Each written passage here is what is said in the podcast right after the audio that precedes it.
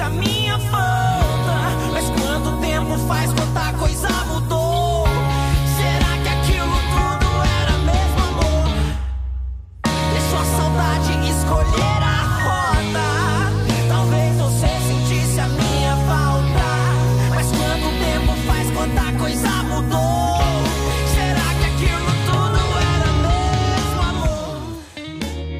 Sonzeiro inconfundível para qualquer amante de música alternativa goiana, temos a honra de receber no Grito dos Independentes hoje uma das bandas mais queridas da cena. Senhoras e senhores, Distopia. Salve, salve, aqui quem tá falando é o Matheus Damasceno, sou vocalista, toco violão e componho as músicas do Distopia. Então, o que é o Distopia? O que era o Distopia? Eu sempre gostei de escrever e fui tendo a necessidade de pôr isso em prática, né? Mostrar pra galera e tal. Fazia música no IFG na época. E ne- nesse meio da música, nesse meio acadêmico, entre aspas, acaba que a gente tem contato com todo tipo de, de, de- de instrumentista, né? Então eu juntava sempre uma galera diferente e a gente fazia o som, fazia o som, som autoral, né? Fazia minhas músicas, ensaiava no estúdio, às vezes tocava lá no IF, nada muito pretensioso, assim. Até que a gente participou de um festival que chama Bulga Fest e a coisa foi tomando uma proporção maior, né? Olá, meu nome é Pedro, eu sou guitarrista da banda Distopia e temos engraçados para contar aqui. Então vamos lá.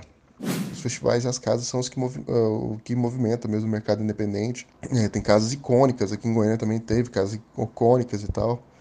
É, teve a Diablo, teve outros, outros, outras casas aí. Tem o Evoé, que ainda movimenta muita coisa. Tem agora o Shiva. A Diablo fechou já faz um tempo mas essas outras casas estão fechadas por conta da pandemia, mas são casas que movimentam assim artistas do, da, da cena goiana e até de, de fora do estado. É bem legal ver todo esse movimento assim que se fortalece nesses lugares, né? Nos festivais de música independente e no, nas casas. Vou caminhando no céu, seguindo os rastros de ti.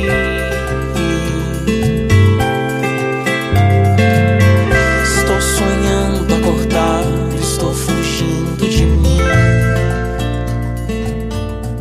Depois disso, foi surgindo cada vez mais uma necessidade de, de, de, de- de fixar os membros, né? Até que chegou um momento, é, não lembro o ano é, especificamente, mas eu cheguei no Pedro Guilherme, Pedro Guilherme, falei, velho, ou a banda vai acabar, ou se arruma os caras, velho. Aí o Pedro, não, tem o Guerra aqui. Tem o Guerra, aí eu chamei o Emerson, que era um cara que trampava lá no IF, que é amigo nosso desde sempre também, tocava, tocava, tinha banda de blues. E a gente começou a começou a fazer o som, né? Aí o Guerra chamou o Murilim e, e foi- isso. A gente começou a tocar. O primeiro show que a gente fez junto nessa formação foi lá no Evoé. Lembro até hoje. Foi bem massa. O baixista Emerson Fagundes relembra que logo após sua entrada na banda, as produções musicais já se iniciaram. Acabei fixando na banda, é, gostando do projeto e a gente começou é, a produzir as nossas músicas, produzir os nossos arranjos e, e tocar tocar nos shows, em festivais, essas coisas assim. Então fo- foi assim que a, a gente construiu a formação da banda, né? Foi bem natural, não foi uma, uma coisa tipo é, pensada em cada um dos integrantes, essas coisas assim, não. Foi realmente uma, uma coisa bem, bem natural, o, o desenvolvimento, né? Será que mesmo que eu me aproxime, existe a chance de não querer me apegar já? Que as paredes todas tenham ouvido, eu só sentado recitando, eu tenho que falar. Gente recebeu um e-mail de uma empresa que era uma empresa de booking, que é, é, bookava shows fora do país, né?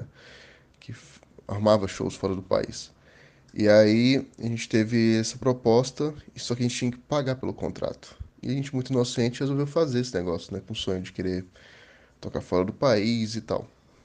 E pesquisou bem a empresa. A empresa tinha sede em vários lugares, uma sede em Portugal, uma sede em Londres, uma sede nos Estados Unidos. Já, bora fazer esse negócio aí. E a gente pagou na época, foi um valor. É, tipo, acho que cada um desembolsou 600 reais ao todo para poder pagar esse, esse contrato de booking. Só que aí esqueceu que as passagens eram tipo. Estavam muito caras na época. Foi justamente num, num período que. pós, pós-impeachment e tal, e aí a moeda estava meio desvalorizada. Não tanto quanto hoje, mas estava começando a desvalorizar bastante. E aí os preços das passagens foram lá em cima e o custo ficou muito alto. A gente tentou correr atrás de lei de incentivo e tal, de patrocínio, de um monte de coisa, mas não deu certo. E aí nesse meio tempo, o Virgílio saiu da banda é, e aí eu, a gente chamou o Murilo para assumir a bateria bem no meio desse furacão aí do, do rolê de Portugal. E foi um negócio engraçado, assim. A gente tava, tinha um prazo para poder fazer essa turnê, e aí a gente não cumpriu o prazo, tentou estender durante mais um ano, só que a gente não conseguiu mais nenhum dinheiro, porque ficava, tipo, em torno de 20 mil reais para poder fazer a viagem.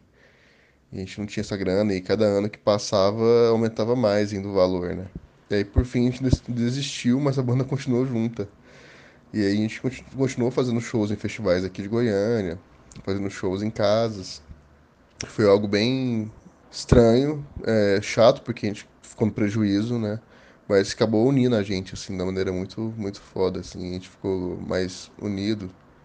E foi bem legal nesse sentido, né? De, de união da galera. Salve, galera. Aqui é o Murilo, baterista da banda Distopia. A história com a Distopia é interessante. Há um tempo atrás, lá em 2014, eu tocava em outra banda.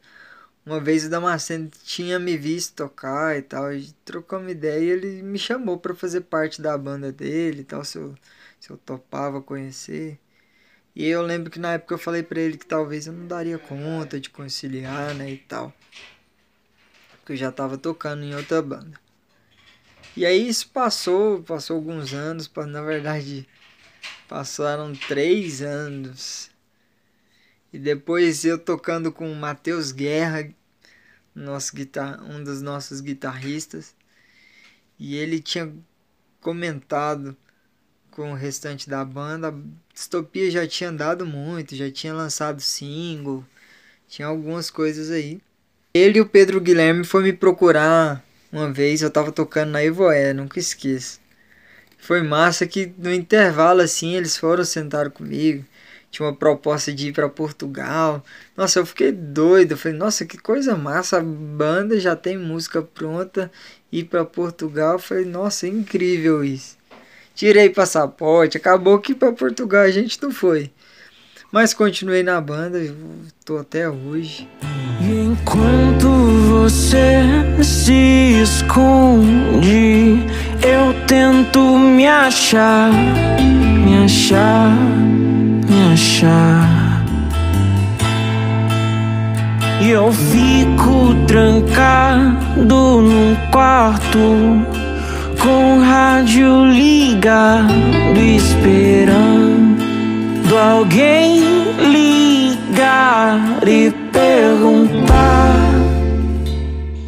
E a gente começou a tocar, começou a participar dos festivais, e aí começou a ter essa necessidade de gravar mesmo, de uma forma mais profissional, lançar de uma forma melhor as músicas, para a gente circular a cena gravação independente, cara. Então, assim, cada um teve que tirar dinheiro do bolso. A gente fez camisetas, vendeu camiseta para poder pagar parte dos custos. Foi gravado uma música no, no, no, estúdio de um amigo, outro no estúdio do outro. E teve um que a gente juntou mais um dinheiro, foi no estúdio legalzinho e tal.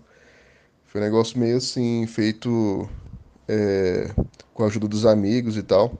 Acaba que o álbum não tem uma unidade sonora, porque um monte de gente passou, tipo assim, de produtor, né?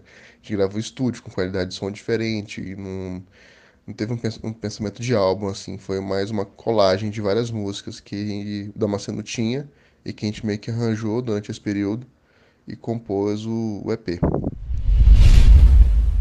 como o processo é muito natural, naturalmente também as influências de cada um acabam aparecendo na música, né? Eu venho de uma escola mais de tocar rock clássico, essas coisas assim na noite, né? Então, o que eu mais escuto e mais toco é o rock clássico, blues, né? Essas são as minhas influências. Mas a banda é muito diversa, né? O, o Murilo, o Murilo tem muita brasilidade no som dele. O Guerra é, é uma pessoa que, que foi para a academia, né? Estudou, fez música e vem do, da escola do jazz, né? Então é uma outra influência. O Pedro é, tocava metal antes, então assim é, é, todo mundo de influências diferentes, né? Nesse aspecto, é, a banda tem uma diversidade muito grande. A gente gosta muito dos grooves, né? De fazer solos, de criar climas, de criar nuances, né? E às vezes a mesma música, cada vez que a gente toca é uma coisa diferente, né?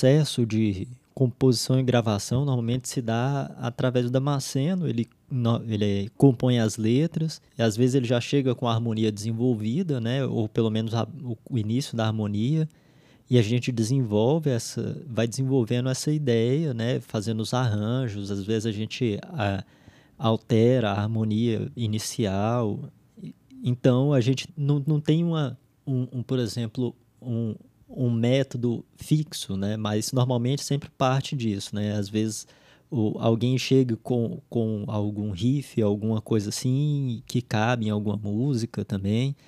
Esse é o processo de, de composição.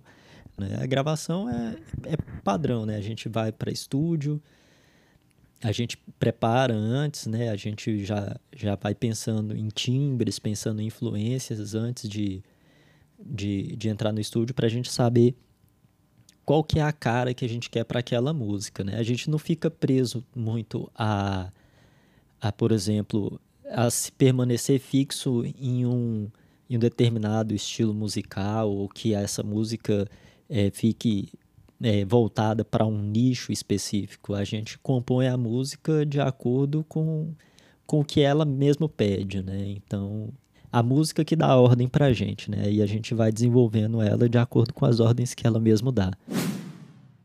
A gente costuma muito conversar pelo WhatsApp. Tem as nossas discussões, nossas brigas. É igual, igual toda família. Todo mundo tem suas brigas, mas a gente faz as pazes. E sempre tão, estamos nos entendendo, né? E o WhatsApp também a gente usa para produzir. Geralmente é, um dá uma ideia, grava um pedaço, os outros vão pensando em cima desse pedaço e às vezes quando a gente encontra, reúne ou os outros vão mandando parte. Os diversos versos que eu fiz para te dar, eu guardo em gavetas para não ter que pensar em você.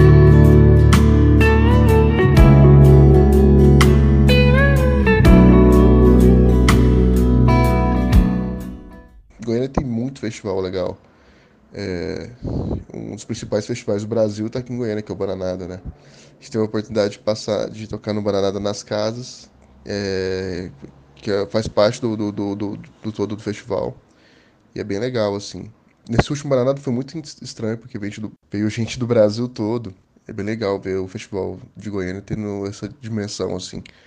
O festival é muito bom para poder abrir espaço para bandas pequenas, é, e trazer gente de fora também, fazer esse intercâmbio. É sempre interessante. Tem o Vaca Amarela, que é um festival que a gente já toca, tipo, tem uns quatro anos que a gente já toca direto. E a gente participou até da última edição, que foi a edição online, pós da pandemia.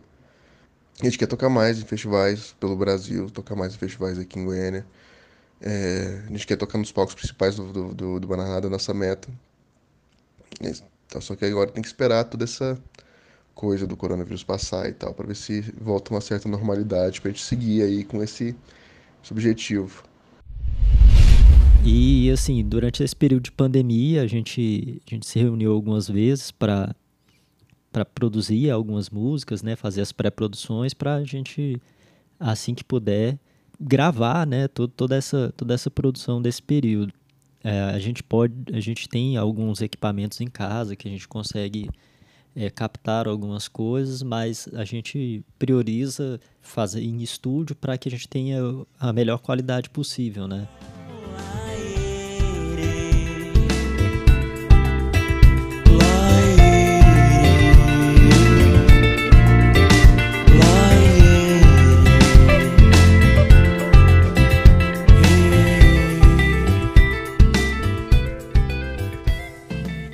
Essa molecada não é fraca, não. Entre outros feitos, a banda Distopia foi convidada para tocar no estúdio de um dos maiores produtores musicais do Brasil. Se liga no papo. Ele já estava tocando, a gente estava com o EP pronto, tinha algumas músicas lançadas e tal. Tava num fluxo bem legal até o ano, o ano passado. E quando a gente teve o convite do Dudu Borges para poder fazer parte do programa chamado Start é um programa dele lá, do estúdio dele, do estúdio VIP, do, pro, do projeto dele que é maior, assim, que é Análoga, né? É um dos projetos desse Análoga, que é o Start, que é um projeto que lança artistas novos. E aí você faz a inscrição, a gente nem sabia, ninguém da banda sabia, só o Damasceno sabia, porque quem fez a inscrição foi ele. Porque o Dudu Borges, ele é um produtor conhecido por trabalhar com sertanejo, ele gravou Bruno Marrone, gravou Jorge Mateus, Gravou algumas coisas fora do sertanejo também, como Jorge Benjor e Rick Martin também. Mas ele é mais conhecido por ser produtor de sertanejo, né? Agora ele trabalha com a Atitude 67, tem uns outros caras também. E aí a gente não sabia, a gente teve o um convite lá, o Damasceno falou com a gente, falei, cara, vamos. E aí a gente, beleza. E aí era, o convite era para gravar uma música e um clipe lá no estúdio VIP da Análoga e ter uma experiência lá no estúdio, que é um estúdio gigantesco. Lançar a música por, por, pelo canal deles, né? Foi uma experiência muito legal, assim. A gente chegou, a gente foi para São Paulo, a gente foi de carro, só o Matheus foi de avião, porque não sei. Mas o restante da turma foi de carro, todo mundo amontoado num, num carro, e a gente foi para lá. E foi bem legal, assim, a viagem foi legal. A gente ficou uns quatro dias lá, sendo que no primeiro dia a gente só deu uma, uma saída na cidade e tal, conhecer a cidade de São Paulo. Eu já conheci, mas tinha uns meninos, uns meninos que não conheciam também, a gente deu uma, uma volta lá também, ficar mais junto, né? E aí no segundo dia foi o dia todinho de estúdio, a gente gravou a música lá, a gente tinha uma música nova, só que ela não estava formatada ainda, e como a gente tinha enviado a música só hoje, que é uma música que já tinha sido gravada com participação do Manso, inclusive hoje está no The Voice, o pessoal da Análoga lá preferiu que a gente gravasse a música só hoje novamente mesmo, porque já estava mais formatada, a música que eles já tinham conhecido, que eles tinham gostado, aprovado lá, e a gente resolveu gravar ela de novo. Só que dessa vez com outro arranjo, a gente chamou um tecladista que mora em São Paulo, Felipe, que o Instagram dele é Sushi Felipe, ele é origem asiática, toca muito teclado, ele fez os arranjos de teclado de Nord lá do, da música só hoje, e dessa versão do estúdio análoga, né, do, do, do, do Projeto Start.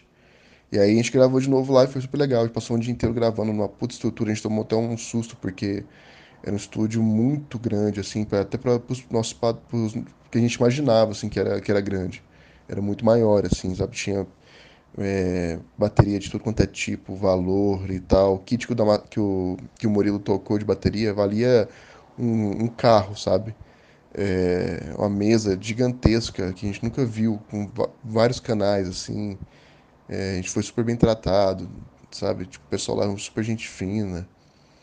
É, a gente ficou o dia todo lá, almoçou lá, é, esperou música tipo 24 horas por dia. O negócio é super cheio de música em tudo quanto é lugar. Os interruptores de, de, de luz, assim, eram uns, uns knobs de guitarra, eram uns negócios muito loucos, assim.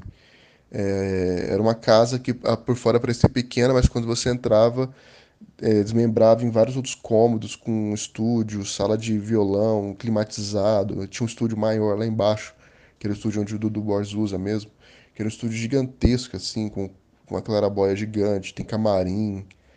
Era um negócio muito louco.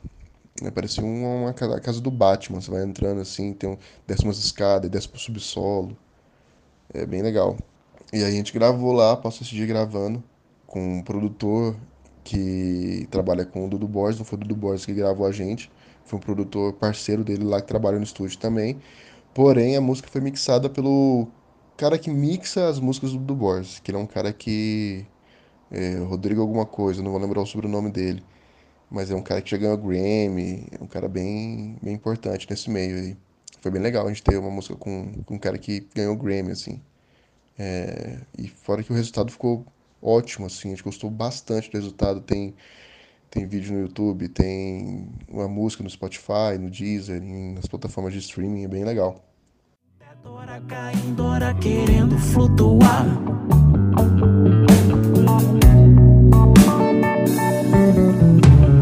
Quem se define se limita. A vida me leva e eu sigo levando a vida. Mais que só descoberta e despedida. Muito mais. A gente também tem, tem os, os percalços também de, de ir tocar no lugar, o pessoal falar que tem equipamento, chegar lá, não tem o equipamento suficiente para tocar. Tem, tem essas coisas que eu acho que toda banda passa, né? Você pegar e o cara fala assim, não, tem o. Não, tem amplificador sim e tal, de boa. Aí você chega lá, é uma caixa multiuso Watson de 1997, já com, com o alto-falante destruído, né? Mas acontece, e a gente chega nesse, nesses, nessas situações, a gente corre atrás para resolver, ou às vezes a gente pega e, e, e faz com o que tem lá e tenta fazer o, o, o melhor possível, né? Mas a gente sempre tenta organizar para a gente não passar por essas situações, assim. não tem um mercado muito grande assim de marcas que patrocinam esse tipo de movimento. Tá tendo um pouco agora. A gente já vê algumas marcas já olhando para para esse mercado, né? A Budweiser tem algumas coisas nesse sentido, a Natura Musical tem, é, mas ainda é muito pouco, assim, não tem, né? Um cenário né, de, de marcas não é tão forte quanto em outros países, assim. Então, ainda é um, um mercado muito é, selvagem, vamos dizer assim, né? O artista independente ele tem que tirar dinheiro do bolso, se virar. Muitas vezes no Brasil não é, não é possível um cara viver só de independente, a não ser que ele tenha bem grande, assim. A maioria dos artistas independentes do Brasil trabalham em outras áreas, assim. O cara é músico, designer, ou músico trabalha numa outra empresa. É sempre assim, mas a gente vai tocando, né? É o que a gente gosta de fazer, o que a gente quer fazer. E é isso.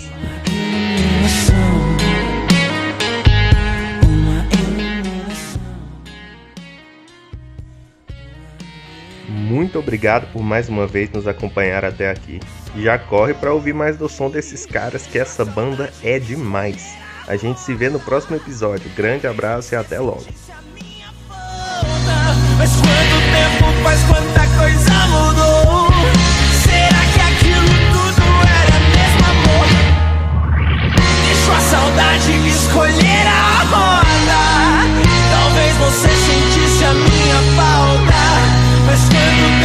faz quanta coisa mudar.